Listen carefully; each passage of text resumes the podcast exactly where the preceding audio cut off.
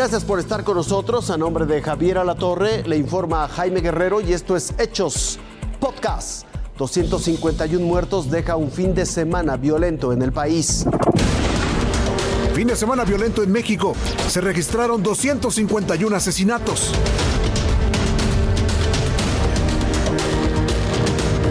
El número de muertes registradas en nuestro país durante el domingo es el mismo registrado en la franja de Gaza, 86 asesinatos el número de víctimas es superior a la de muchas guerras. Eh, simple y sencillamente pensemos que lo que va de la administración oficialmente se han registrado 174 mil víctimas de homicidio doloso y más de 48 mil personas desaparecidas. Los 10 estados más violentos este fin de semana, según el Sistema Nacional de Seguridad Pública, fueron Estado de México 26, Guanajuato 25, Baja California 24, Michoacán 19, Nuevo León 17, Morelos 16, Chihuahua 16, Jalisco 15, Puebla 11 y Tabasco 11. Tenemos una serie de recortes presupuestales alrededor de todas las instituciones que participan en seguridad y justicia. Esto explica por qué el, Estado avanza tan mal, por qué no logramos reducir los índices delictivos. Destacó la agresión a tiros contra guardabosques. Tres murieron y uno más resultó herido en el municipio de San Salvador el Verde, Puebla, así como el ataque en el que sujetos armados dispararon en más de 50 ocasiones contra la fachada de la cárcel distrital.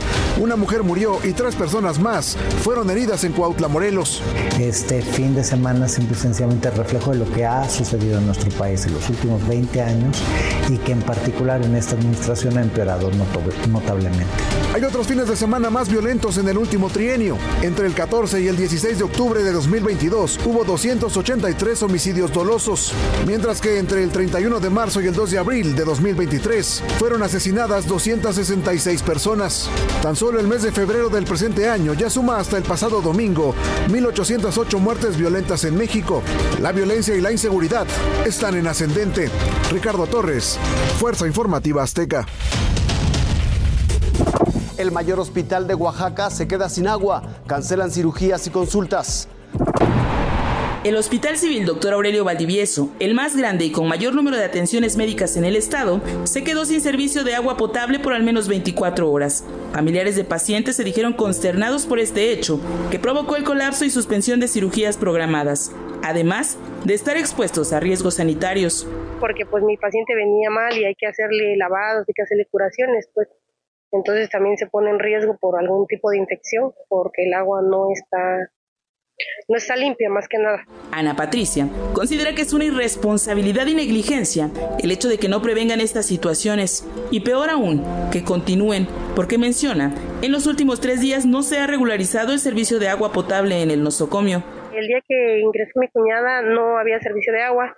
Este, apenas ayer vinieron tres pipas a surtir el hospital, pero solo tres, porque dijeron que hacía falta más, pero ya no vino alguna otra. Por este hecho, la Comisión Estatal de Arbitraje Médico realiza una investigación de oficio. En tanto, la Defensoría de los Derechos Humanos del Pueblo de Oaxaca emitió medidas cautelares en seguimiento al cuaderno de antecedentes, el cual solicita al gobierno estatal acciones integrales que garanticen el derecho a la salud de las y los oaxaqueños.